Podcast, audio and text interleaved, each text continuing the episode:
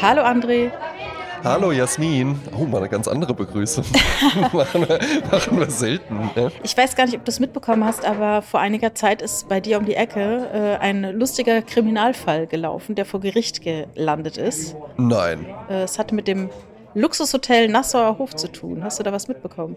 Ja, ne, da wurde ich nicht unterrichtet. Also vor mir ja. versucht man dann natürlich den, äh, äh, den perfekten Schein zu wahren. Ja. ja. Also ich versuche es äh, genau nachzuvollziehen, was da passiert ist. Ja, bitte.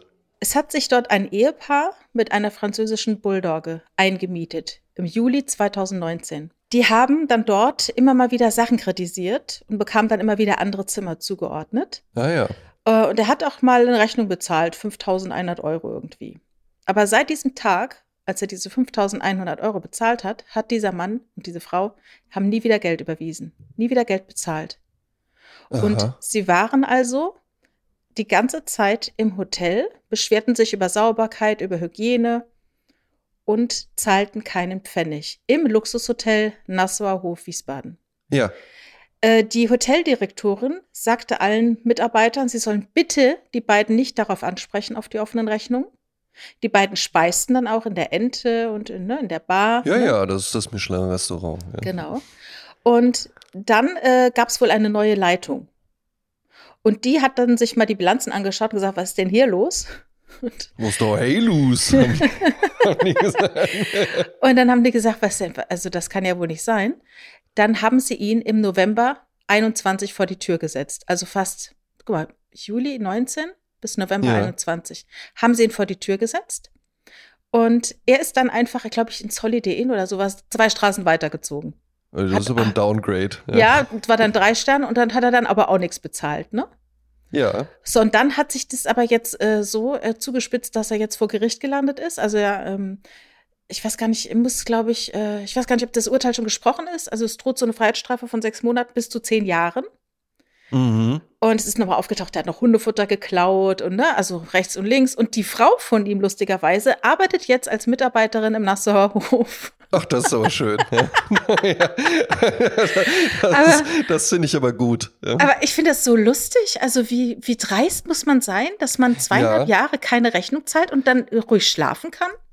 Exakt. Also das ist natürlich halt eben einfach etwas, was uns beiden komplett fern liegt, weil wir beide eben einfach keine dreisten Charaktere sind. Genau. Und ich hasse das auch wirklich, wenn Leute sagen, tja, dreist gewinnt. Ja. Oder frech, frech siegt oder so. Weil ich das wirklich ekelhaft finde, wenn Leute so sind. Man muss aber halt eben dazu sagen, er hat sich genau das richtige Metier ausgesucht, also genau die richtige Branche ausgesucht, ja. weil nie, keine, keine einzige Branche ist so sehr auf Außenwirkung bedacht wie die Hotellerie. Ja. Hm? Weil das für die ja halt eben einfach, wenn sich das rumspricht. Deswegen, es ist ja vollkommen irre. Das wäre ja nirgendwo so, dass irgendjemand dann sagen würde, oh Gott, der hat die Rechnung noch nicht bezahlt, sprich ihn bloß nicht darauf an, ja. dass er immer weiter, immer, und das ist ja die Sache, im, ne, wenn du jetzt im Restaurant was essen gehst, irgendwann ist das Essen vorbei und dann, äh, wenn du dann sagst, ja, ich zahle nicht, dann sagen die, ja, aber sie haben doch jetzt hier gegessen und dann ja. im schlimmsten Falle können die dann sagen, ja gut, dann verschwinden sie, kommen, kommen sie bloß nie wieder hierher, sie haben Hausverbot, aber dann ist das Essen vorbei. Im Hotel ist ja in dem Moment, in dem die Frau sagt, sprechen Sie die Gäste nicht auf ihre offenen Rechnungen an, in dem Moment entstehen ja weiter weitere Kosten. Ja. Ne? Weil, weil ja, ja halt eben wie? einfach, Hotel kostet ja halt eben pro Minute. Also es hat äh, 145.000 Euro reine Übernachtungskosten. Wahnsinn. Und dazu kommen noch 90.000 äh, Euro Kosten, weitere Kosten halt, ne? Essen, Trinken und ne, so.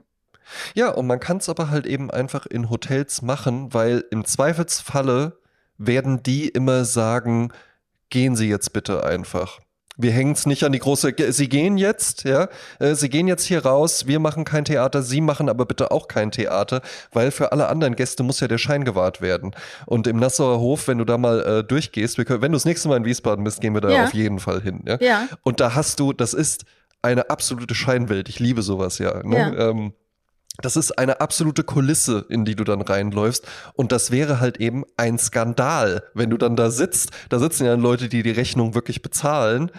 äh, die vielleicht auch geschäftlich oder sowas dann da sind und dann immer sagen, buchen Sie mich im Nassauer Hof ein. Das ist so eine schöne Kulisse. Und dann wird da irgendwie so ein, äh, so ein Betrüger irgendwie von der Polizei so rausgezerrt Ja, oder ja. sowas. Ja, Äh, das wäre halt eben ein Skandal. Das wäre ein Image-Schaden, wo die einfach sagen, nee, dann lieber 145.000 Euro Schaden, weil die Sache ja auch die ist, in der Regel ist es ja dann nicht so, dass du jetzt sagst, wir hatten auch andere Leute, die das Zimmer gerne gebucht hätten, jetzt konnten wir es aber nicht vergeben. Also eigentlich hast du ja auch keine wirklichen Einbußen. Ja, es, man darf ja auch nicht vergessen, es war ja auch in der ganzen Lockdown-Zeit, da war es ja nur äh, Leuten, die beruflich unterwegs waren, äh, gab, äh, war es ihnen zuteil, dass sie in Hotels übernachten Gestattet, durften. Ne? ja. Gestattet, genau. Und dann waren die halt froh nach dem Motto, komm, äh, ne, da tut's jetzt nicht weh. Und man darf ja nicht vergessen, so ein Hotel ist ja nicht zwingend ein Familienhotel. Äh, es gibt diesen schönen Begriff im Amerikanischen, das heißt Skin in the Game. Also Mhm. nur wer Skin in the Game hat, reizt sich auch wirklich. Ne? Ja, ja, Und da ist es halt so, das ist halt ein großes Hotel, das ist halt eine von vielen Suiten, die denken, komm, es tut jetzt keinem weh, es ist unangenehm mit dem Typen das zu besprechen, warum, was auch immer die Motivation dieser Hoteldirektorin und, war. Und, und du hast äh, der Nassauer Hof, ähm, das ist ja so wie mit Whisky-Marken, ähm, Makers Mark und Lafroig, das klingt ja alles, als ob das alles so einzelne Marken wären. Das gehört auch alles zum Beam Suntory-Konzern. Und genauso gehört ja auch der Nassauer Hof Mhm. Zum ähm, Dorinth. Du hast zu Dorinth, ja. Mhm. Ähm, das heißt, das ist ja dann halt eben einfach nur so das äh, äh, Prestigeobjekt oder sowas. Mhm. Und auch da, was, äh, das ist ein guter Punkt, den du gerade gemacht hast. Da wäre das jetzt ein Familienhotel und Herr Nassauer würde dann da sitzen oder Frau Nassauer, ja, die Familie Nassauer, ja, oder die Familie Hof, ja, die würden Ja. da halt eben sitzen und sagen, auf gar keinen Fall lassen wir hier das Erbe unserer Familie so beschmutzen, dann wäre das was anderes. Aber so sitzt da halt eben einfach ein Manager. Und der war vorher halt eben vielleicht im Dorinth Hotel in äh, Glasbury oder sowas. Und jetzt wurde der halt eben dahin beordert. Und der wird ja einen Teufel tun, so einen Skandal irgendwie äh, heraufzubeschwören. Weil auch 145.000, dann kommt ja irgendjemand und sagt, warum habt ihr das denn so lange laufen lassen? Mhm. Aber wenn du einfach sagst, sie gehen jetzt, sie gehen jetzt, wir sagen nichts, sie sagen nichts, ja, Mhm. dann ist einfach nichts passiert. Es ist aber auch so, dass wenn, äh, wenn es ein Familienhotel wäre und es gab, gäbe einen Hoteldirektor, der Skin in the Game hat, dann würde dem seine Frau aber auch ständig in den Ohren liegen und sagen, sag mal, was ist denn hier los? Warum sind die denn immer noch da? Hast du denn Ja. immer noch nicht mit denen geredet, ne? Und so war das halt einfach so, nee, die Chefin hat entschieden. So. Und es ist, es ist natürlich auch, also in Hotels, ich sagte ja gerade schon, es ist eine Kulisse. Und es ist auch ein gewisses Auftreten. Ne? Wir kommen ja nachher noch zu meinem Opernbesuch. Ja. Äh, da liegt ja dann direkt auch äh, der Nassauer Hof gegenüber und ich hatte gestern, als ich da war, ich war dann vorher noch eine Kleinigkeit essen und hatte dann noch äh, eine Dreiviertelstunde Zeit und dann dachte ich auch, ach weißt du was, komm, jetzt nehme ich noch so einen schnellen Martini am Tresen oder Ja. so. Das gibt auch gute Bilder. Jetzt machte die Bar leider erst um 18 Uhr auf, aber ich ging dann da rein und äh, trug ja Anzug, Hemd, Krawatte, Mantel, Hut, ja. Im Nassauer Und- Hof oder was? Im Nassauer Hof, Ja. ja. äh, ging dann da rein, merkte dann, ach, die Bar ist zu, merkte dann, ah, ich würde aber mal kurz auf Toilette gehen, kam an drei Angestellten vorbei und da hat keiner, ne, da, da, das hinterfragt ja dann einfach niemand, ja. Mhm. Wenn du da halt irgendwie reinpasst und wenn diese Leute, wenn du auch noch sagst, äh, französische Bulldogge, da kann ich mir schon vorstellen, wie exzentrisch der Auftritt dann da gewesen ist. Wenn du da in einer bestimmten Art und Weise auftrittst und wenn du eben wirklich diese Chutzpe hast, dann auch zu sagen, und ich beschwer, nicht nur ich wohne hier und zahle die Rechnung nicht, sondern Ja. ich beschwere mich auch noch Ja, ständig. Ja. Ne? Dann erschaffst du ja eine Persona, wo dann irgendein Hotelangestellter auch sagt, also Hotels sind ja ultra krass hierarchisch organisiert. Mhm. Ne? Und wo die dann halt eben einfach sagen, ja, nee, ich kann ja jetzt hier nicht den, den Herr Bertrand irgendwie kritisieren oder sowas, dann flippt der komplett aus. Und das können ja solche Leute halt Ja, eben ja, auch. ja. Also wenn dann da irgendwie halt wirklich der, der äh, Nachtmanager gibt's ja dann halt eben auch, wenn der dann da stehen würde und sagen würde, guter Mann, ich habe mir das jetzt mal angeguckt, Sie leben hier seit sechs Monaten und äh, äh, hier ist jetzt die Rechnung und die wird gefälligst äh, bis Ende der Woche bezahlt, sonst gibt's aber Ärger. Und der macht dann da ein Riesentheater und sagt, sie wissen wohl nicht, wer vor ihnen steht oder sowas. Wenn du dann nochmal so all in gehst, wirklich, ja, Ja. ja, dann kann dir, kann dir da nichts mehr passieren. Aber ich könnte das auch nicht. Ja. Ja. Äh, hatte nicht der Nachtmanager einen äh, holländischen Akzent? Der, oh, du meinst, äh, ach so, dass, er- dass er vielleicht kommt und sagt, äh, so Herr Bertrand, es reicht so allmählich, äh, seit sechs Monaten ist die Rechnung nicht bezahlt. Außerdem machen Sie die ganze Zeit Boom Boom Musik, ist sie schon längst Schlafenszeit. längst Auszugszeit. Es ist schon längst, jetzt raus hier. Ja, mir- mir reicht jetzt, mir plasche hier gleich die Hutschnur. Get ready, ich bin auch Mitte, Mitte März bin ich auch in den Niederlanden äh, geschäftlich für mehrere Tage. Ah, da bin ja. ich jetzt schon, da bin ich jetzt schon gespannt, Ach, was schön. das mit mir macht. Bist du im oberen Teil oder unteren Teil der Niederlande? ähm, ich bin in Nordwijk. also im no äh, oberen Teil. Das ist so äh, dreiviertel Stunde von, von Amsterdam ungefähr entfernt. Nochmal nördlich? Ja, Ah ja, wow, okay. am Strand. Ah, wie schön. Aber Mitte März ist ganz schön kalt. Gehst, Ja, du in die, gehst, du in die, gehst du in die Ocean rein und du sagst so, au, au, au, das ist aber so. Und dann fragt mich mein Kollege, oh, wie kalt ist. Und ich zeige nur so Fingerkuppe und sage so klein. Das Schöne ist ja, die Holländer, die haben ja äh, richtig, also, also du musst natürlich so mit denen da sprechen, das finden die ja, bestimmt super. natürlich, hallo. Ja. Ganze Zeit, ganze Zeit veralbern und sagen, hallo, so redet ihr doch. So verstehe ich, ich spreche auch Holländisch. und auch immer mit dieser Betonung und sowas. so Ja, die, die doofen Deutschen. ja, ja eben. Ne? Äh, wir hatten letzte Woche ja über diese Konzerte gesprochen und es war ein Wahnsinnserfolg, muss ich sagen. Also die, Absolut. die Abrufzahlen waren sehr gut. Die Leute Ja. hatten richtig Lust, äh, uns dazu zu hören und hatten auch sehr viele eigene Ideen und Erinnerungen an Konzerte. Und ich äh, würde gerne heute nochmal damit äh, weitermachen. Die zweite Hälfte der Konzertfolge von Sprezzatura. Genau, also wir haben ja noch fünf Teile offen. Ja, Es gab ja eine Liste mit zehn verschiedenen Sachen. Wir haben gesagt, wir machen zwölf verschiedene Sachen. Und Korrekt. wir sind stehen geblieben bei Punkt 7, wobei wir Punkt 10 schon vorweggenommen haben. Das war nämlich der Punkt, was man sich als nächstes anschaut. ja, Und Teil 7 war das most surprising, das überraschendste Konzert, das man hatte. Und da möchte ich mal noch mal auf was eingehen. Ich weiß nicht, ob wir off oder äh, on mic darüber gesprochen hab, haben oder ob ich mit jemandem anderen darüber gesprochen habe. Und zwar geht es um Folgendes. Stell dir vor, ich gehe jetzt irgendwo in ein Lokal, ja? ja. Ich erwarte gar nichts. Ich kenne dieses Lokal nicht. Ich muss da aus Versehen hin. Es war gerade in der Nähe und ich gehe da rein. Mhm. Habe also gar keine Erwartung. Und dann ist es aber so, es ist auf einmal, es ist total gut eingerichtet, es ist ein total netter Service, die Karte ist interessant, du bestellst was zu essen, es ist richtig lecker, ähm, du äh, kriegst noch einen Espresso aufs Haus und hast ein gutes Gespräch und denkst, das war ja mal richtig gut. Das Ja. war richtig geil. Und da erzählst du jedem, Mensch, du, ich war da, das war so geil. Also ein total toller Service, das Essen war lecker, Atmosphäre war toll, also richtig super. So, wenn ich dir das erzähle, dann wirst du mit einer Erwartungshaltung dahin gehen und denken, so, Eben, eben. Das Jetzt läuft hab ich so eine Checkliste im so, Kopf, ja? ne? Ich hab eine genau. Checkliste im Kopf, das muss so Espresso? Ja? und dann gehst du dann da rein und denkst so, yo, pff, okay, der Tisch ist gedeckt, so, ja, und jetzt kommt die Karte, ja Gott, ne, was halt beim Italiener so auf der Karte steht und der Service angenehm, aber jetzt auch nicht, ne? Und dann denkst du, das war aber nix Dolles. Mhm. Und es ist das gleiche Erlebnis und das ist nämlich immer darum, welche Erwartungen man hat. Wenn du hohe Erwartungen hast, wirst du immer enttäuscht sein. Natürlich, ja. Und Jetzt- so war es auch bei diesen Konzerten, was jetzt, Ja, äh, ne? ich möchte allerdings dazu noch was sagen. Ja? Ich glaube nämlich, wir beide sind nicht so. Ja, ich denke mir, es kann schon passieren. Genau, ich glaube, es gibt auch andere Menschen, ja. Ähm, und wenn die jetzt natürlich wirklich im, bei Filmen kennt man das ja halt eben aus äh, beste Film aller Zeiten und dann guckt man sich den an und denkt so, ja, der war ganz gut oder sowas. Ja. Aber ich glaube, wir beide, ähm, äh, warum ich das sage, ist, wir beide haben einfach auch Freude an der Freude des anderen. ne? Ja, das stimmt. Also wenn du mir, wenn du mir erzählst, das ist ein ganz, ganz toller Film, den fand ich wirklich bahnbrechend und der hat mir aus den und den Gründen und sowas gut gefallen, dann gehe ich da halt eben rein und ich kann das dann für mich schon einordnen und auch sagen, ja gut, wer weiß, ob es jetzt bei mir genau das Gleiche auslöst. Ich erlebe das dann aber währenddessen auch noch mit deiner Freude. Und für mich ist das, Ja. wenn ich dann, wenn ich dann hinterher sage, so, Total. ja gut, für mich war es jetzt nicht der bahnbrechendste Film aller Zeiten, ja, aber ähm, dann freue ich mich trotzdem darüber, dass du dich so darüber gefreut hast und ich hätte es mir ansonsten wahrscheinlich gar nicht angeguckt. Ich wäre ja ansonsten in dieses Lokal wahrscheinlich gar nicht reingegangen. Und auch was ich lustig finde, oftmals, wenn ich irgendwas mir anschaue und dann empfehle ich es jemandem und dann schaue ich es mir nochmal an mit dessen Augen. Ja, Weißt du? Und dann Mhm. sehe ich es nochmal aus einer anderen Perspektive. Das macht mir Genau. dann auch total Spaß. eben, eben. Ja. Aber bei dem Konzert war es jetzt so, das ist ein Musiker, den ich äh, so nicht kannte. Oder ich kannte ihn schon, deshalb bin ich auch nach Essen gefahren. Aber äh, das Konzert hat, hat mich komplett weggeblasen. Mhm.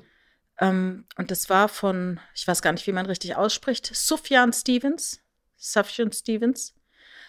ein junger Kanadier, glaube ich, der ein, mehrere Alben rausgebracht hat. Der hatte, glaube ich, am Anfang immer so die Motivation, äh, zu jedem US-Bundesstaat ein Lied zu machen, eine Hymne zu schreiben. Ah, ich weiß nicht, okay. er ist nicht so weit gekommen damit, aber ähm, dann gab es noch ein A äh, Album, das heißt, oh mein Gott, äh, das heißt sowieso and Louis. Ich glaube, da geht es um seine Mutter. Die Daisy and Lewis. Warte mal. Äh, Das habe ich im Übrigen auch im Nachgang äh, äh, meiner Partnerin erzählt, mit der war ich ja bei dem Konzert und habe auch, hab auch so eingeleitet mit, äh, ja, ähm, äh, du erinnerst dich ja dran, das war ja trotzdem ein schöner Abend, den wir beide da hatten und ich habe ihr dann aber erklärt, was ich an dem Konzert so schlimm fand und dann meinte sie, ja, ging mir ganz genauso. Ah, dass ja. man das einfach vor Ort irgendwie sich dachte, Gott, ist das albern hier. Ja. Und dann hat sie, weißt du, womit sie das dann noch verglichen hat, während Hm. du raussuchst, überbrücke ich noch ein bisschen, ja, ja, so Elektro-Swing. ja, ja. Was ja halt eben auch, als das so aufkam, also mein, mein Geschmack war das nie, aber das kam dann auch irgendwann auf. Und dann haben sich ja auch total viele Leute, denen hat das dann und ah, wie cool und so groovy, jazzy, aber dann mit so Housebeats noch. Und dann kann man sich aber auch so schick machen. Und Ja, die na, Frau so mit so Great Gatsby, ne, war das ja genau so Great Gatsby Fascinator und die Typen dann so gezwirbelter Schnurrbart. Und dann hat man sich so da drin gefallen. Und das war aber halt eben wirklich so ein Sommer der Liebe, wo du dann hinterher dachtest, um Gottes Willen, ach du Sche Und das ist ja wirklich, also ich glaube, das hört kein Mensch mehr wirklich. Ja, ja, das war ein Riesenhype, ne? Vor fünf Ja. Jahren oder so. Ich glaube, das war mit Great Gatsby, hatte das auch zu Ja, tun. ja, kann ne? gut sein, wo Leonardo das dann halt eben, ah ja, und die Twenties und so schick und Mhm. dann machen wir noch einen Pokerabend vorher und sowas, ja. Also, die, das Blatt, die Platte hieß, jetzt habe ich es schon wieder vergessen, sag mal. Ja, das darf, meine Äh, Güte, ja. Carrie ja, and äh, Lowell. Carrie and Lowell. Carrie and Lowell. Also seine Mutter hat wohl ähm, mit vielen Dämonen gekämpft, als er ein kleiner Junge war und seine Schwester und hat die Familie sehr früh verlassen und war dann auch lange auf der Straße. Und äh, erst im Erwachsenenalter hat er sich wieder mit ihr angefreundet und äh, saß dann auch bei ihr am Sterbebett und hat ihr dann später dieses Album gewidmet. Und da geht es sehr viel um Tod und Liebe und Versöhnung und das ist sehr ergreifend. Und ähm, als ich da nach Essen gefahren bin zu dem Konzert, es war eine schöne Location und äh, als Vorgruppe war Beja Bulut, also Mhm. eine junge Frau, auch ganz toll gesungen. Äh, Sehr. äh, Beja ist ja auch ein cooler Name. ja, irgendwie Basia Bulut oder so. Äh, Ich kann ja mal ein Lied mal raussuchen von der. Und das war schon toll, weil es anders war. Ne? Es ist eine Mhm. Kanadierin, die er mitgebracht hat und mit auf Europatour. Und dann dieses Konzert selbst. Hinten dran war wie in einer Kirche so drei, wie so drei gotische Fenster. Weißt du, so ein großes und zwei kleine rechts und links. Und Mhm. darauf wurden dann äh, Videoszenen gezeigt im Meer, äh, wie jemand surft, ähm, wie er als kleiner Junge ist, so Super 8 Filme, die gezeigt wurden, er als kleines Kind und dann diese ganzen herzzerreißenden Lieder. Also das sind Lieder, also wirklich, mir liefen die Tränen übers Gesicht. Also man denkt jetzt, äh, Gott, ich habe schon bei Burt Bacharach so geheult, aber es gibt, glaube ich, die zwei Konzerte, bei denen ich geheult habe. Das hat mich so mitgenommen, weil das ein großes, großes Ereignis war. Es gibt es auch teilweise äh, auf, äh, auf Video irgendwie bei Arte oder so zu sehen, aber das ist natürlich nicht das Ding, wie wenn du da sitzt und wirst total überwältigt von Gefühlen. Ne? Ja, vor allen Dingen, weil wir sind ja in der Kategorie Most Surprising. Und Mhm. du hattest aber jetzt nicht, ah, wow, der tolle Künstler kommt und Genau. sowas, ja. Ich Sondern, hatte keine Ahnung, und wie kam es dann, wie, dass ich, dass es. Äh, dass du da warst? Warum hattest du Karten? Warum bist du da hingefahren? Also ein äh, alter Bekannter, äh, Felix Scharlau, der hat ja lange bei der Intro gearbeitet und der hatte einen Artikel über den geschrieben. Mhm. Und den habe ich gelesen und den fand ich gut, den Artikel, und kaufte mir daraufhin das Album. Und das fand ich schon toll, Mhm. weil ich auch diesen Beipackzettel von Felix hatte. Ne? Ja. Manchmal braucht man so ein bisschen eine Anmoderation, das Immer, kann man dann immer, anders ja. sehen. Ne? Und dann hieß es dann, der kommt. Und dann dachte ich, Mensch, ich würde mir den gerne anschauen. Aber ich habe eigentlich gar nichts so Großes erwartet. Das war 2015. Äh, Ah. sind wir dann dahin gefahren. Also das war wirklich äh, unfassbar gut. Also es war schon spirituell. Ein spirituelles Erlebnis, muss ich sagen. Ja, sehr schön. Ja. Mhm. Ähm, klingt super, äh, vor allen Dingen sehr, sehr tiefgründig. Bei mir jetzt nicht. Ja? Mhm. Ähm, und zwar hatte ich ja in meinem Leben auch tatsächlich mal eine Hip-Hop-Phase. Ja? Ja. Als ich so 14, 15, 16 war, da war vor allen Dingen äh, Deutschrap. Äh, äh, war da auch wirklich so das bei den jungen Leuten so das Hype-Thema, ja. Warum bin ich Und, so äh, vergesslich? Ich weiß es nicht. Ne? Exakt, ja, Ja. Ne? Nico Suave, ja, absolute Beginner und sowas, äh, Dynamite Deluxe und so, das war ein Fettes Ding. Und es Brot. gab aber eine Band, die aus diesem ganzen äh, Wust nochmal durch ähm, eine ganz besondere Art herausgestochen ist. Und das waren Malte, Buddy und Phil. aka Deichkind. Ach, ja. Und jetzt äh, sagen natürlich viele, ja, Deichkind kennt man ja wohl. Man muss sich aber bewusst machen, dass äh, äh die Combo Deichkind äh, ganz, ganz andere Musik früher gemacht ja, hat. Ja, ja, ja, und auch teilweise andere Musiker machen. waren, ja teilweise komplett andere Musiker waren. Also der Malte ist mittlerweile nicht mehr mit dabei, weil äh, der mit der Frau vom Phil irgendwie äh, eine Affäre Was? hatte und der die zusammen auf dem Hotelzimmer erwischt hat. Nein. Und dann hat der Phil den aus der Band rausgeschmissen. Der Buddy, Buddy Buchsbaum ist äh, sehr, wie halt Deutschrap früher so war. Ja. naja, äh, ist irgendwann von alleine, von alleine ausgestiegen. Ich glaube, der macht dann, hat und wollte einfach nur andere Musik machen. Äh, dann war Ferris MC da mittendrin auch nochmal mit dabei, ist glaube ich jetzt auch nicht mehr äh, da. Der Phil ist immer noch äh, äh, dabei. Und genau, früher haben die eben ähm, Hip-Hop gemacht, also Rap gemacht, immer sehr, sehr äh, äh, witzig auch tatsächlich. Ja, äh, das Album Bitte ziehen Sie durch, kann ich wirklich nur empfehlen. Habe ich heute auch einen Song für die Playlist von mitgebracht. Mhm. Ähm, und dann irgendwann erfand sich diese Combo aber tatsächlich nochmal komplett neu und fing dann an, so Elektro-Rap zu machen. Und jetzt hat Jasmin Klein eine Einordnung. Ja, äh, der äh, Produzent ist ja gestorben.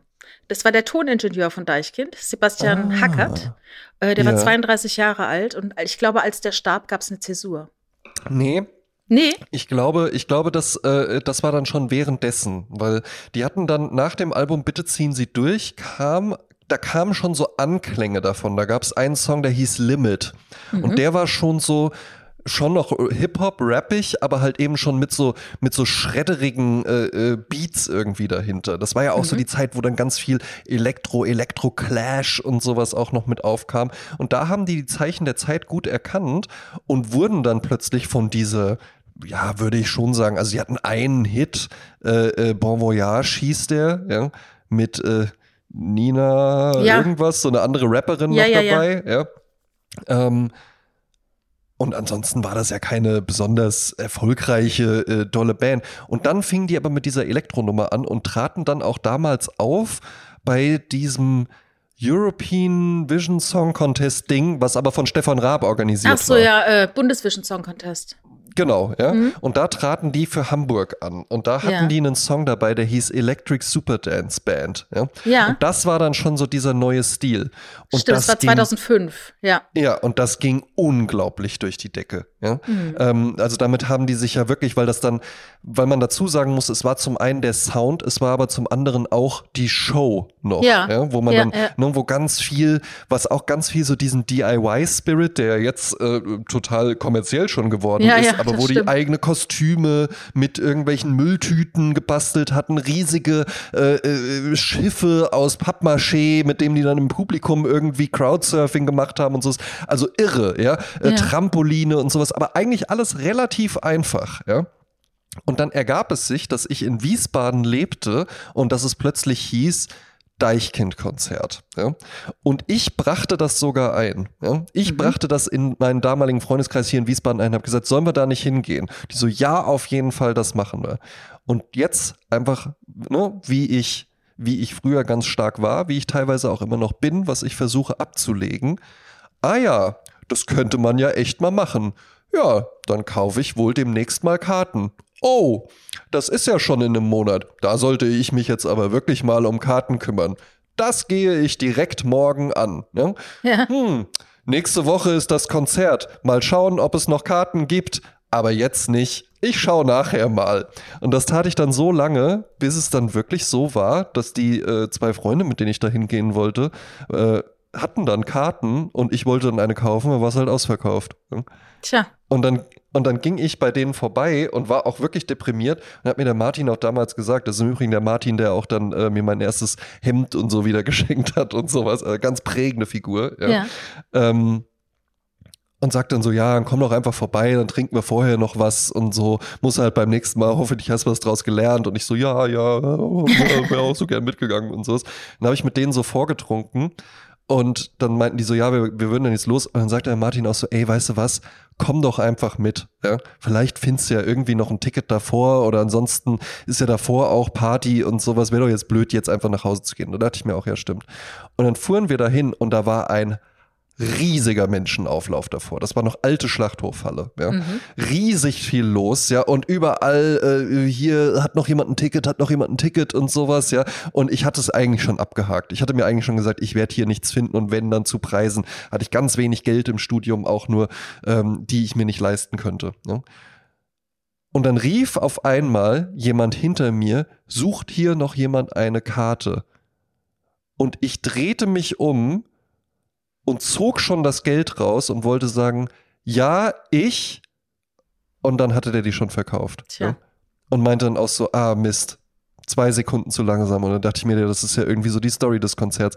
Ja, scheiße, vielleicht finde ich ja irgendwo noch eine Karte. Und jetzt glaub's mir oder nicht, dann streckte sich ein Kopf zwischen den Beinen von diesem auch sehr großen Typen Was? durch und meinte, äh, habe ich da gerade gehört, dass hier noch jemand eine Karte sucht, ja? Und ich so, ja, ich, ja? Was willst du denn dafür haben?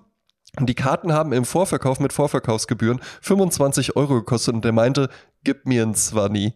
Und dann Ah. habe ich für 20 Euro da eine Karte gekauft und dann sind wir da reingegangen und das war ein unfassbar krasses Konzert. Ah ja. Also wirklich, wirklich, ähm, äh, das ist natürlich totaler Zirkus auch, ja. ja. Aber ähm, das macht riesig Spaß. Ich glaube, mittlerweile sind die, ja, mittlerweile ist dieser Stil dann vielleicht auch so ein bisschen in die Jahre gekommen. Die sind ja auch älter geworden und dann passt es vielleicht halt eben auch irgendwann nicht mehr so. Aber dieses Konzert, das muss gewe- 2008 oder sowas gewesen sein, ja, das war super klasse. Ja, und das hat äh, richtig Spaß gemacht. Und äh, das Überraschende, ich wusste ja, dass das eine, eine interessante Band ist, aber das Überraschende war eben vor allen Dingen das mit dem Ticket. Ja. Ja, ja.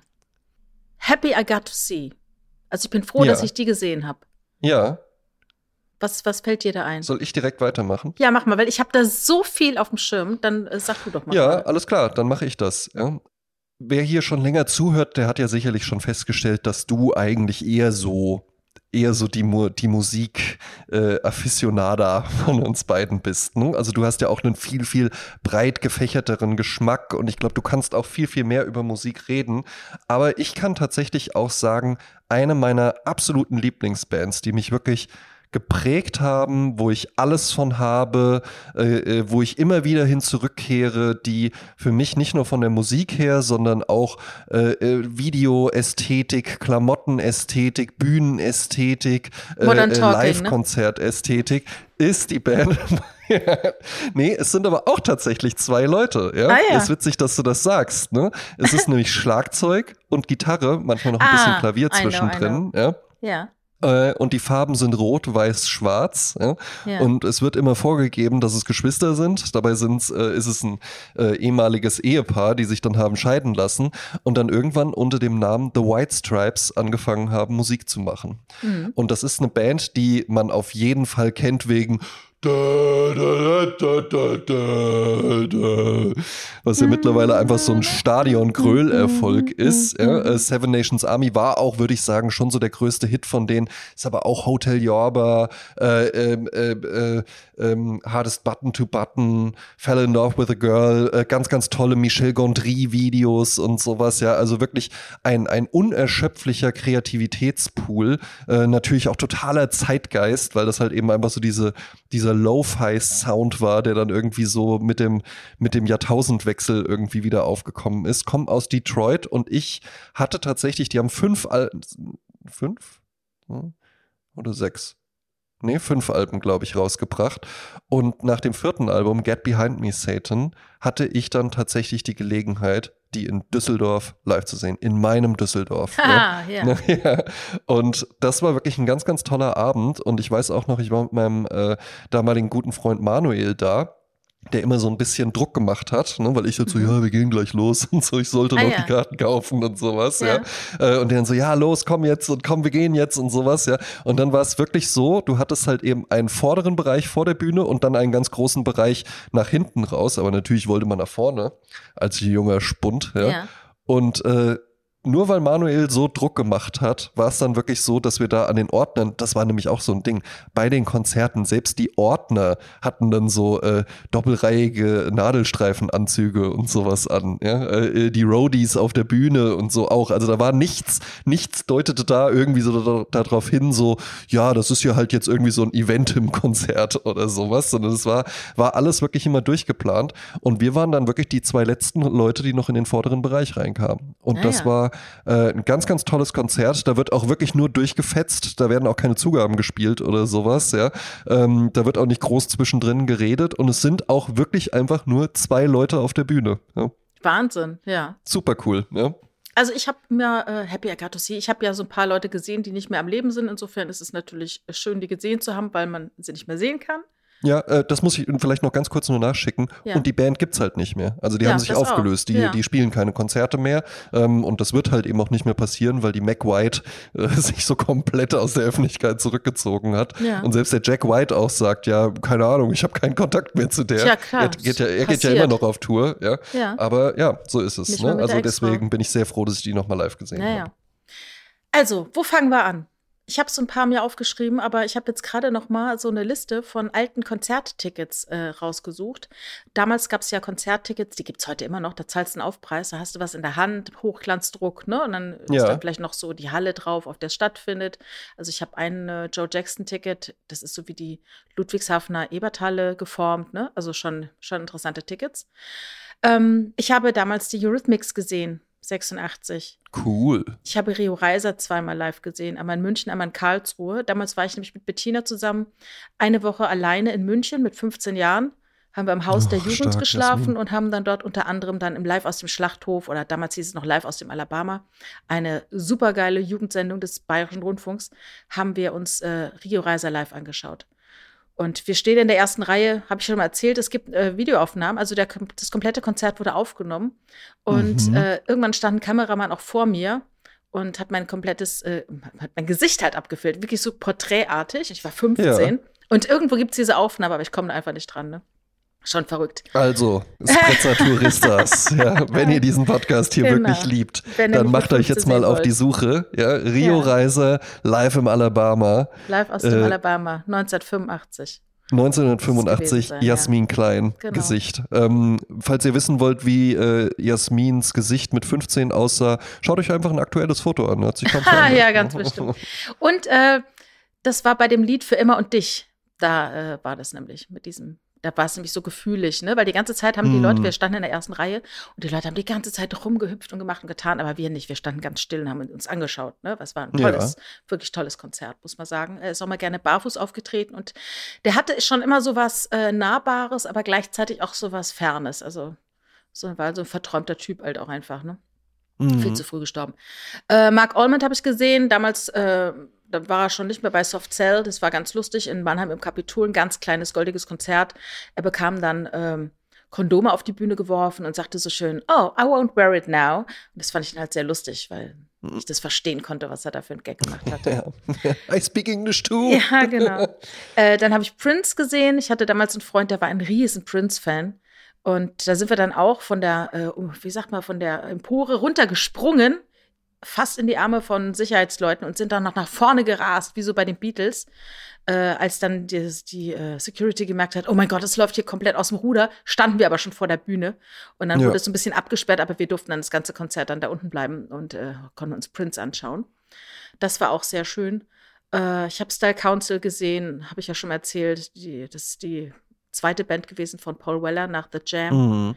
Das war toll in Heidelberg. Ähm, ich habe Lotti Huber eine Lesung äh, teilgenommen in Mainz im sowieso Hof. Da gab es irgendwo in der Altstadt mal so eine neue Venue. Da bin ich dahin und dann hat die gelesen. Es war eine ganz, ganz, ganz, ganz tolle Frau, Lotti Huber.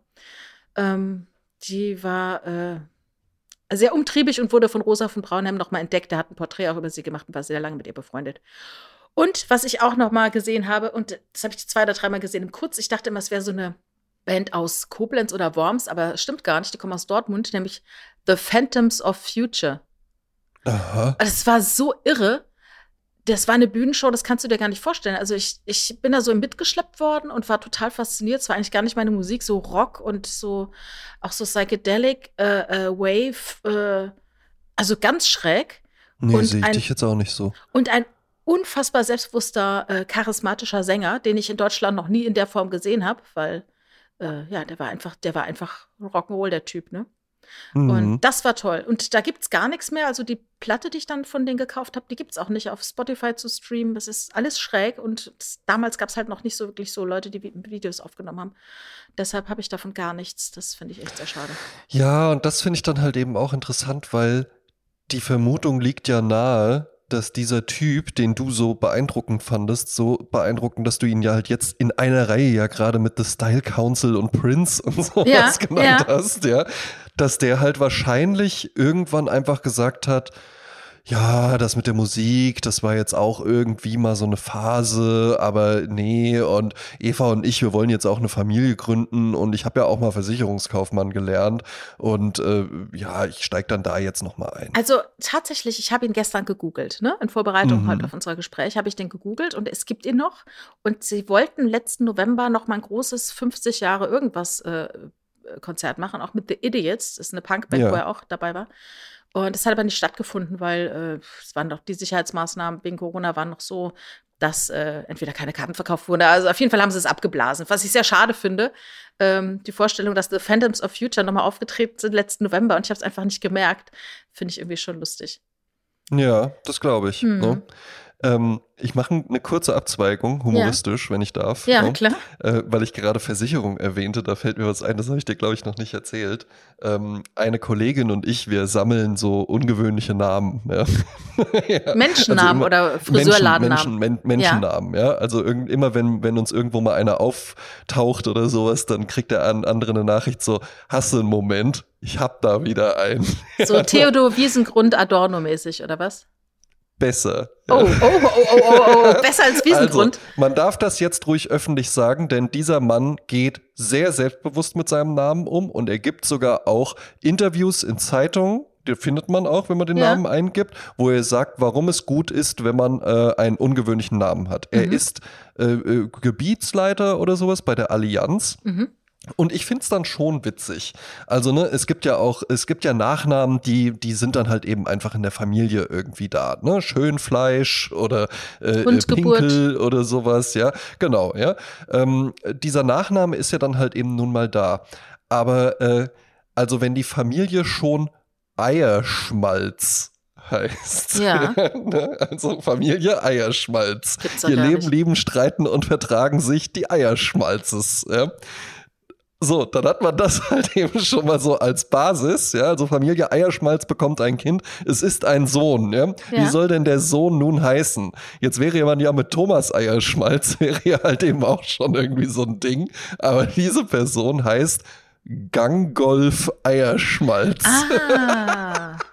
Gangolf. Ja, du, ich kenne tatsächlich den Namen Gangolf. Das ist bestimmt irgendwas äh, äh, Germanisches oder sowas, oder? Ja, das ist irgend, ich habe es dann auch gegoogelt, das ist irgendeine, irgendeine Gottheit. Es gibt Ganggolf, alternativ auch Gonggolf.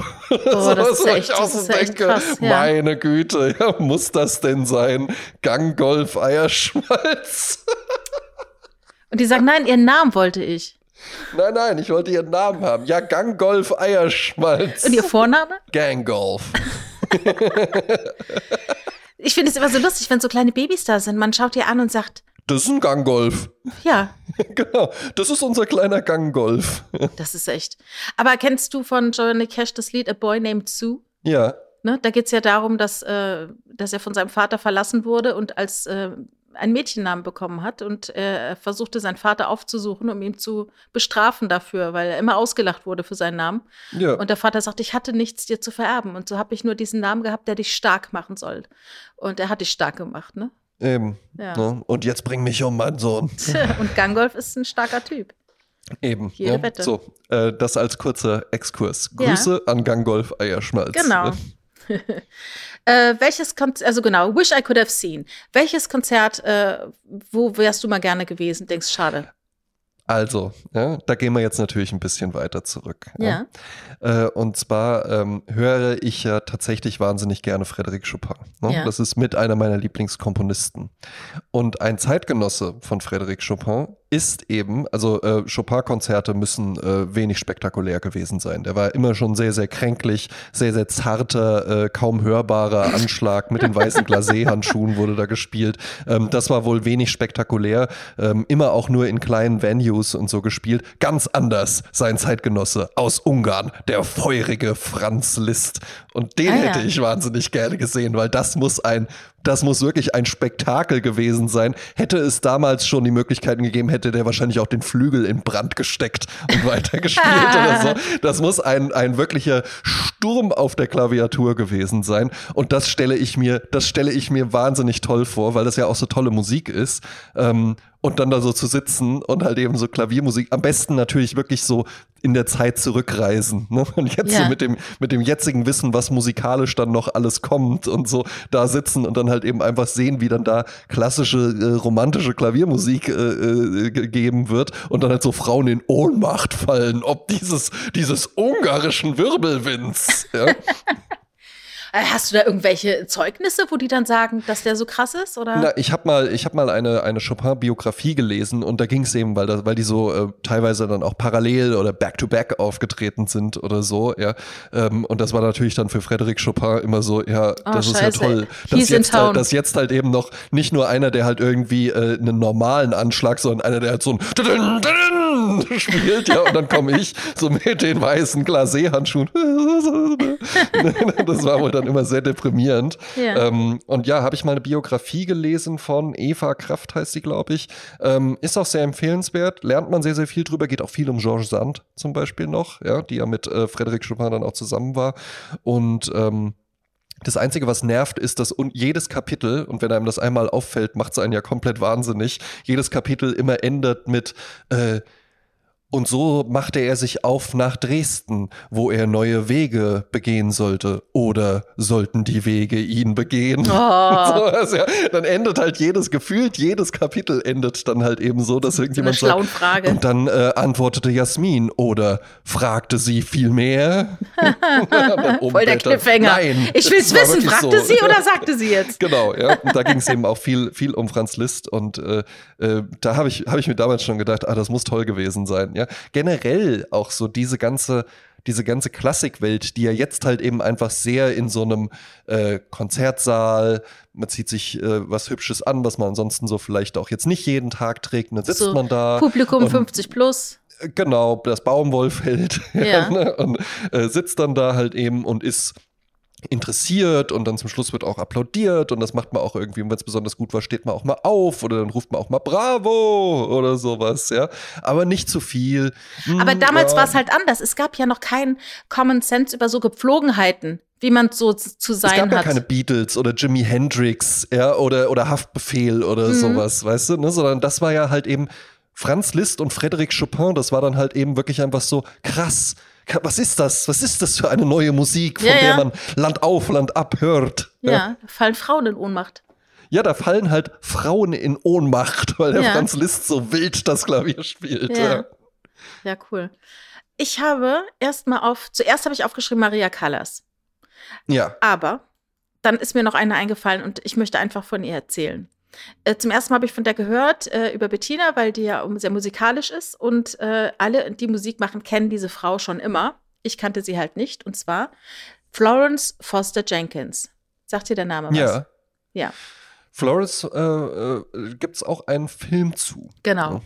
Also Und es war ist äh, die meist ausgeliehene ähm, äh, Einspielung äh, der Carnegie-Bibliothek. Ne? Ach, also was ich damals von ihr wusste, und ich ein bisschen, weiß jetzt ein bisschen mehr, aber ich erzähle es, wie ich es damals halt wusste, dass eine Frau, die war sehr reich und sie wollte immer gerne Sopransängerin sein.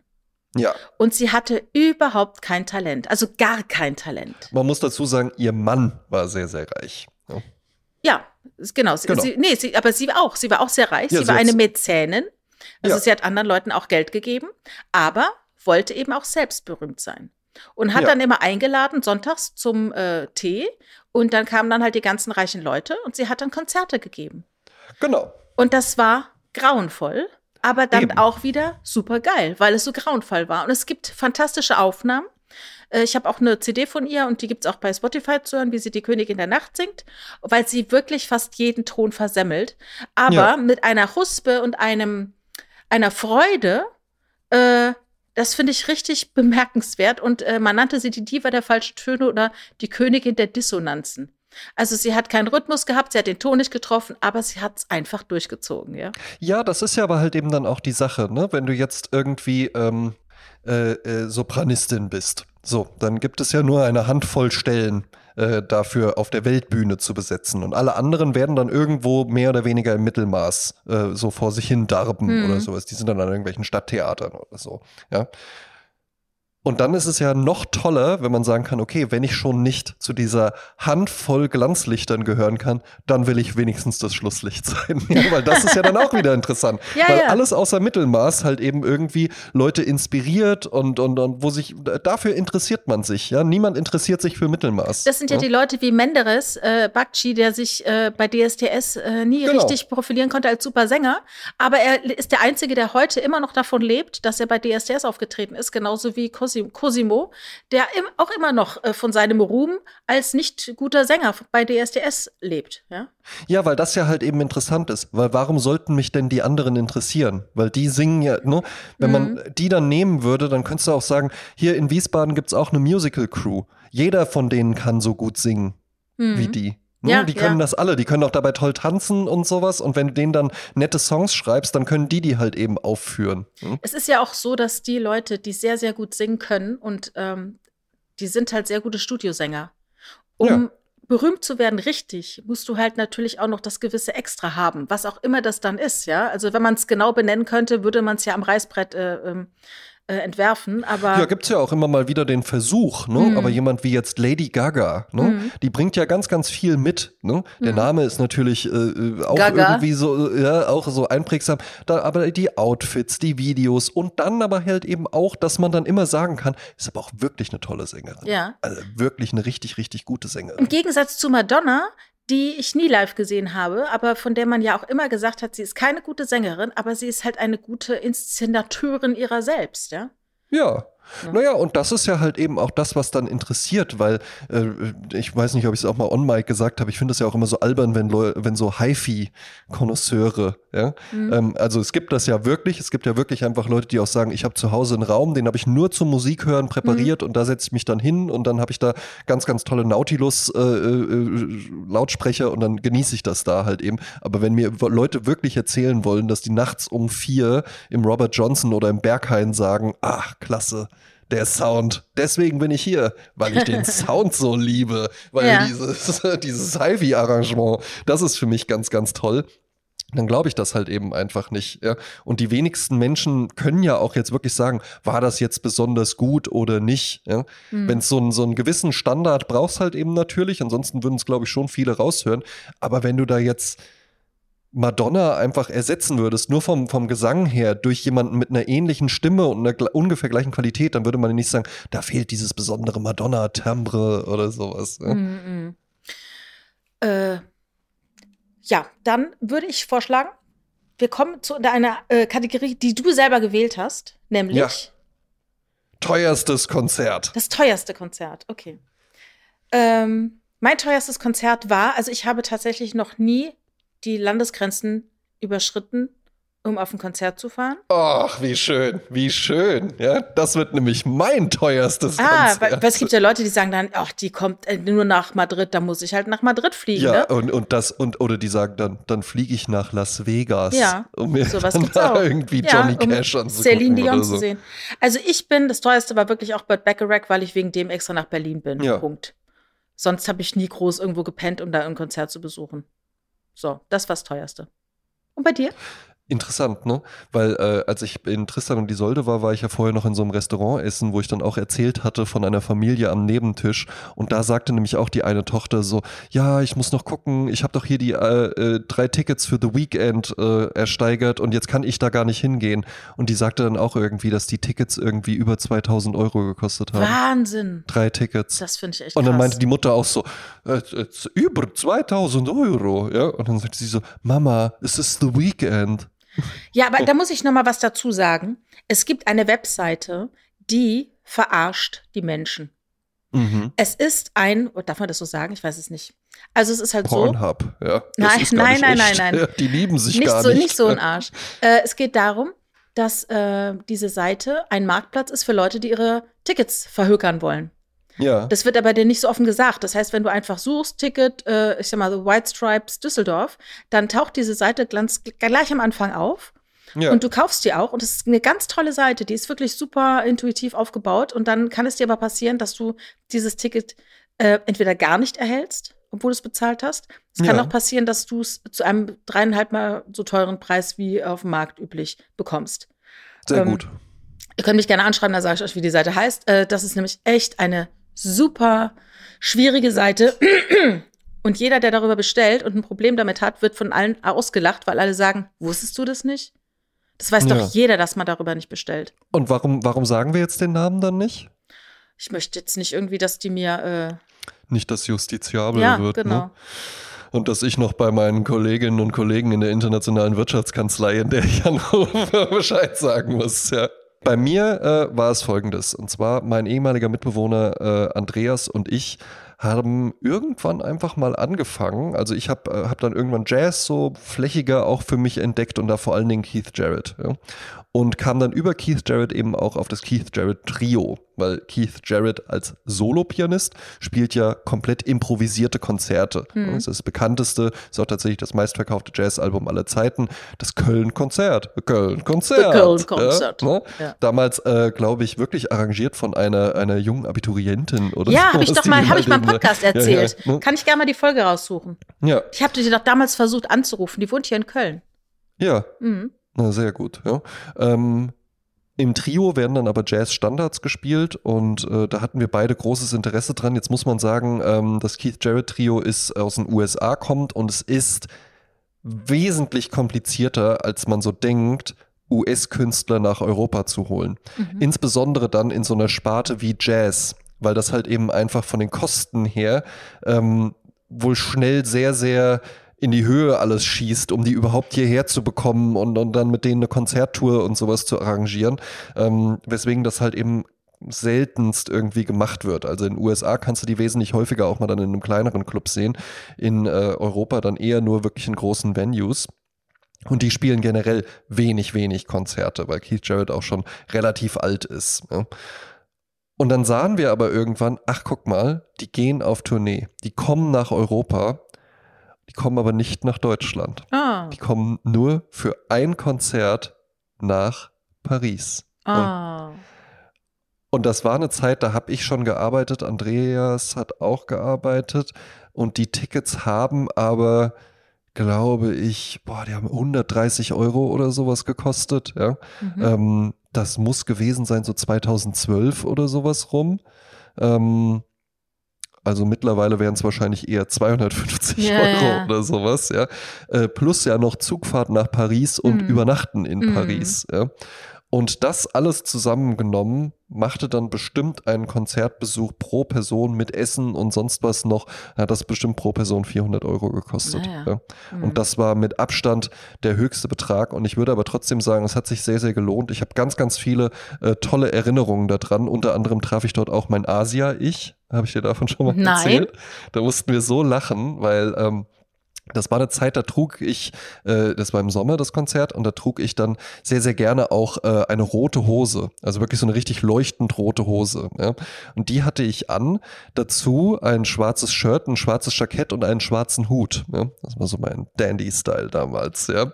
Und wir standen so vor der Konzertvenue, Andreas und ich, wir unter, unter, unter, unter, unterhielten uns. Und er blickte so die Straße runter und meinte dann so, ey, dreh dich mal unauffällig um. Wie soll das denn gehen? und dann drehte ich mich um.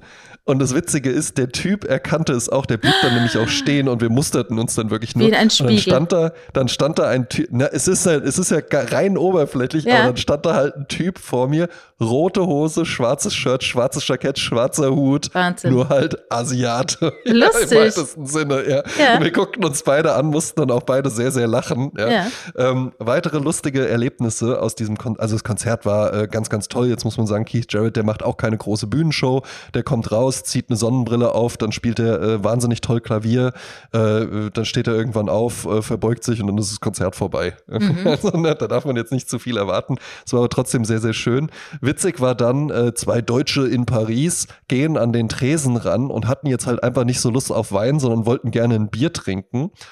Und für die Weintrinker gab es halt eben einfach gläserne Gläser, in denen der Wein serviert wurde. Wir bekamen unser Bier in der Dose mit einem Plastikbecher. ja, wo wir dann auch so dachten, ja, okay. Ja, dann waren ja. wir danach, waren wir dann in einem italienischen Restaurant ja. waren wir in einem italienischen Restaurant essen und man gab uns die französische Karte, die toll auf ganz, ganz tollem Büttenpapier gedruckt war, teilweise noch handschriftlich Menü des Tages und sowas eingetragen, aber halt eben alles auf Französisch und so gut ist jetzt mein Französisch nicht. Andreas äh, ist gar nicht vorhanden und dann fragten wir, ob wir denn die englische Karte bekommen könnten. In Frankreich, in der Hauptstadt von Frankreich. Ja. ja.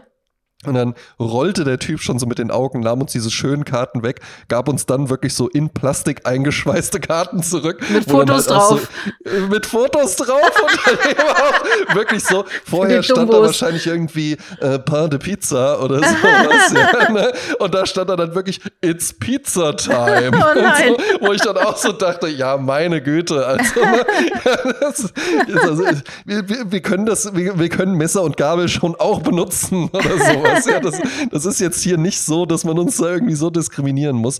Aber es war ein, ein ganz, ganz toller Abend und ähm, äh, ein ganz, ganz tolles Wochenende. Ich habe auch jetzt noch, wir haben dann da äh, so ein kleines Notizbuch gekauft und haben dann da über, äh, äh über, über das, äh, wir waren ja nur eine Nacht, einen Tag und eine Nacht da, ähm, aber haben dann auch ganz viel aufgeschrieben und reingezeichnet und äh, Kassenbelege reingeklebt. Und da gibt es auch das Asia-Ich.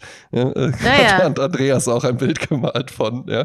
Und das war ähm, tatsächlich sehr, sehr witzig und wo man halt eben auch so merkt, also das war damals für mich wahnsinnig viel Geld. Ja. Mhm. Das ist auch jetzt für mich noch wahnsinnig viel Geld, aber jetzt könnte ich mir das eher auslassen. Ja. Mhm. Aber solche Erlebnisse lohnen sich. Ja, ich finde das auch. Das ist, ist wahnsinnig wertvoll. Und Weil 100 Euro sind schnell mal weg, aber, oder ich meine, das ja. war jetzt in dem Fall 400, aber es war halt ein Aufenthalt in Paris mit einer Nacht, mit ganz vielen Eindrücken, ganz genau. einer riesen Erinnerung. Und am Ende, so viele Dinge im Leben vergisst man, aber das sind halt die Peaks, an die man sich erinnert. Und es rauschen komplette Jahre weg mit den ja. Jahren, ne? in die man sich gar nicht mehr. Was habe ich im Jahr 93 gemacht? So ein paar Eckdaten habe ich, aber eigentlich es sind dann nur die wenigen Highlights, es sind die man die, da Es sind hat. die Erlebnisse, ja, ja, ne, genau. ne, an die man genau. sich erinnert. Mhm. Letzte, letzte Kategorie ist das, ist das günstigste Konzert. Warum sagst du das jetzt auf Schwäbisch, André? Hat ah, es ja, irgendeine nicht, Kongruenz, eine äh, damit Zusammenhang? nein, nein, aber bitte, was war dein günstigstes Konzert? Also mein günstigstes Konzert, das, also das günstigste Konzert ist natürlich das Und was ja, Moment, Moment, Moment. Was jetzt nicht zählt, ist umsonst. Also wenn es einfach nichts nicht. gekostet Es muss, ja, es muss schon was jetzt. gekostet haben. Ja? Das sagst du jetzt. So, jetzt muss wenn ich du jetzt noch überlegen musst, kann ich ansonsten. Ja, erst. gerne. Fang ja. du mal an. Also, da habe ich schon in der Werbeagentur gearbeitet und in Werbeagenturen herrscht ja eher ein legererer Dresscode. An diesem Tag war aber eine Präsentation angesetzt, ergo trug ich ein Hemd und ein Jackett. Ja? Mhm und kam dann an einem Freitagabend zurück nach Wiesbaden gefahren mit dem Zug und es war ein schöner Sommerabend und ich traf mich mit Martin und anderen Freunden auf der Wiese vorm Schlachthof und da war so Elektro live umsonst und draußen und sowas, ja. Mhm. Und irgendwann merkte ich so, ah, ah, ich müsste mal auf Toilette, ja. Und ich wollte jetzt nicht einfach in irgendeinen Busch oder sowas pinkeln und ging dann zur Räucherkammer. Das ist die äh, kleinere äh, äh Venue gewesen vom Schlachthof. Und dann hörte ich von innen drinnen so Punkrock-Klänge, ja. Und das war auch mal durchaus was, was mich, was mich auch immer mal so interessiert hat, vor allen Dingen live. Und dann fragte ich auch so die Türsteher hier, äh, ich wollte eigentlich nur auf Toilette, aber was ist denn das für ein Konzert? Ja, das sind hier so äh, regionale Punkbands und sowas. Also weiß ich nicht, zwölf Bands oder sowas, ja. Äh, wieso willst du rein? Und ich so, ja, was kostet's denn? Da sagt er, zwei Euro. Ach, Wahnsinn. dann, dann habe ich, hab ich, da äh, hab ich da zwei Euro bezahlt, war auf Toilette und kam dann da rein und war natürlich halt eben einfach der Zivilpolizist. Ja. Was ah. will der denn jetzt? Was, was will der Typ denn jetzt mit dir? Weil ich ja immer noch das Hemd und das Jackett anhatte und ja, ja auch generell so ein braver Typ eher bin. Ja. Und dann stand ich da und hatte dann aber auch durchaus Spaß, auch so hier, hier mit im Moshpit und alles mit dabei und so. Und dann spielte da eine Band, eine Wiesbadener Band, die heißt Ersatzkopf. Ja. Und die, gefiel, die gefielen mir ganz gut, weil die auch so ein bisschen lustig waren.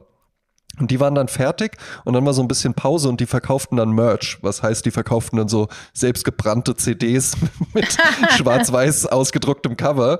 Und dann ging ich so zu denen hin und suchte auch so das Gespräch und meinte so, hey, ja, und, und die CD und was kostet die? Und die waren natürlich maximal abgeturnt davon, dass so ein Typ wie ich da jetzt hinkommt und mit denen und so, ja, äh, weiß nicht und sonst was. Ne? Und dann haben die mich aber auch so genervt, ja. Und dann dachte ich auch so, was soll das denn jetzt? Das ist Punk oder was? Ja, das, so oberflächlich oberflächliches Punk oder was. Ja. Und dann habe ich die gefragt, was kosten jetzt die CD? Und dann haben die gesagt, 5 Euro. Und dann Ah, habe ich ja. denen 10 gegeben und habe gesagt, stimmt so. Oh.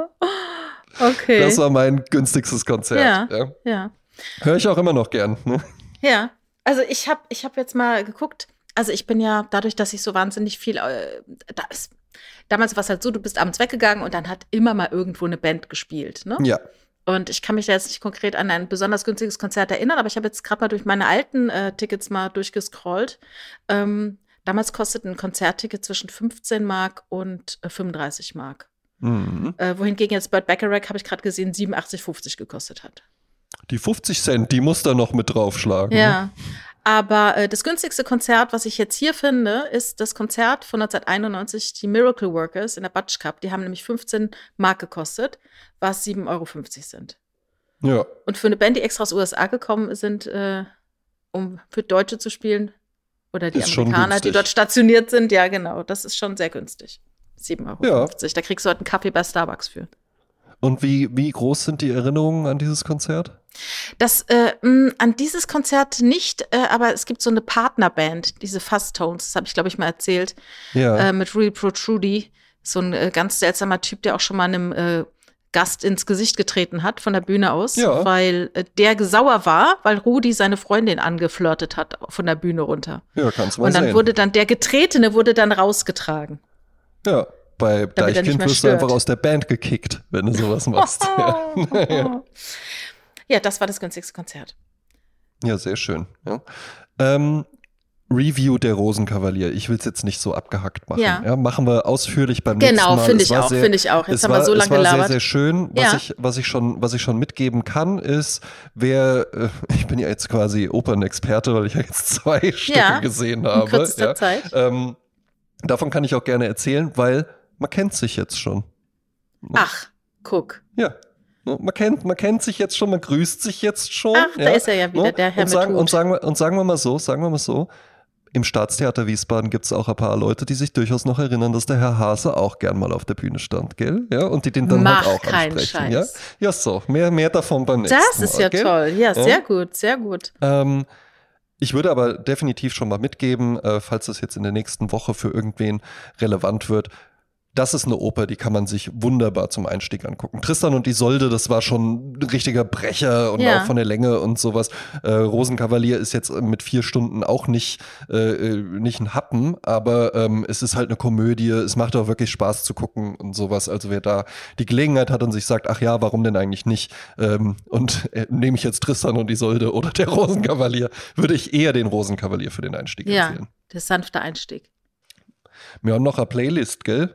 Ja, wir haben noch eine Playlist. Und ähm, also ich würde für die Goldstandard-Playlist, die wir auf Spotify, Apple Music und auf YouTube haben, wo wir schon äh, ganz, ganz viele Stunden Musik auf euch warten, äh, hab ich, werde ich ein Lied von Sufjan Stevens drauf machen. Hm. äh, wie auch immer man ihn ausspricht, Sufjan Stevens. Ähm, die sind zwar alle sehr traurig, aber die sind auch wunderschön. Und Melancholie ist ja auch mal was Schönes. Ähm, ich schlage vor, den Song. Äh, nee, suche ich mir später aus. Sorry. Aber Cool. zum, zum Tanzen habe ich was. Und ich, ich hoffe, ihr hasst mich nicht dafür. Das ist von Jax Jones, You Don't Know Me. Weil es einfach, wie, wie du sagen würdest, ein schwungiger, schwungiger Banger ist. Oh, kann es sein, dass das ähm, vielleicht, dass wir da schon so eine Armand van Helden äh, äh, Hausversion sogar schon von drauf haben? Äh, geht so, uh, na, na, eh. Nee, nein. Okay, gut. Ganz anders. Ja. Wunderbar. Äh, okay, von mir, es wurde ja schon angesprochen, äh, Deichkind, damals noch als Rap-Combo unterwegs. Äh, es ist ein richtig cooler Laid-Back-Song. Es war auch ein Erfolg von denen, also eigentlich vielleicht so äh, neben Bon Voyage der zweite äh, größere Hit. Ähm, noch, glaube ich, schon nicht mehr mit ganz so durchschlagendem Erfolg. Cooler Stil damals, funky, äh, laid back, komm schon, heißt der. Und Ah, der ja. macht richtig Spaß. Ja. Den haben wir schon. Haben wir schon? Ja, Ach was. ja. Da kann man mal sehen, gell? Ja. Dann äh, äh, nehme ich jetzt meinem Vergangenheits-Ich den Titel einfach weg. Ja. Und hab den jetzt. Ja. Sehr gut. Ja. Ähm, für die Dance-Playlist gehen wir dann zu den White Stripes und da habe ich lange überlegt, weil die haben jetzt nicht so richtige Dance-Nummern oder sowas, ja. Ja. Ähm, es ist aber tatsächlich mit eins meiner liebsten, äh, meiner liebsten Songs. Ich weiß noch, als ich den das erste Mal gehört habe, auf dem dritten äh, Studioalbum White Blood Cells drauf, äh, Lied Nummer 6, glaube ich. Und der kam damals, Video von Michel Gondry, ähm, äh, komplett mit Lego-Steinen gebaut. Fell in Love with a Girl, super gut. Konnte ich sogar mal auf der E-Gitarre spielen. Kam ich Ah, mir ja. richtig cool bei vor. Ja. Und warte, ich suche noch einen von White Stripes raus für die Goldstandard-Playlist. Da muss ich nur auch kurz gucken, wie der heißt. Das weiß ich nämlich nicht auswendig. Er ist auf jeden Fall von dem Album ähm, Elephant. Und das Tolle bei den White Stripes Alben ist, der letzte Song ist immer so ein bisschen, ähm, so ein bisschen Pub-mäßig. Und die Legende zu Well, it's true that we love one another Mhm. ist, äh, dass Mac White, Jack White und seine damalige äh, Frau unterwegs waren in der Stadt und äh, betrunken waren und dann gesagt haben, wir gehen jetzt noch mal ins Studio und den Song dann da aufgenommen haben. Und könnte auch sein. Ja? Ja. Aber der macht, der macht auf jeden Fall Spaß. Ja?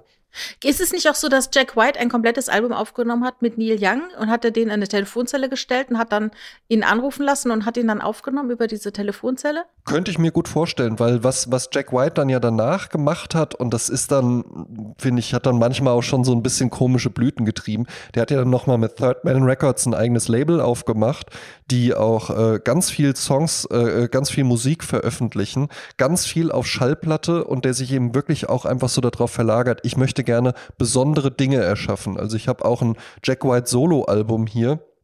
Das erste Album Blunderbuss war ja dann schon einmal mit einer kompletten Männer-Kombo und einmal mit einer kompletten Frauen-Kombo eingespielt. Und je nachdem, äh, auf Tour sind sie beide dabei und ich wähle das dann nach Lust und Laune aus und sowas, ja.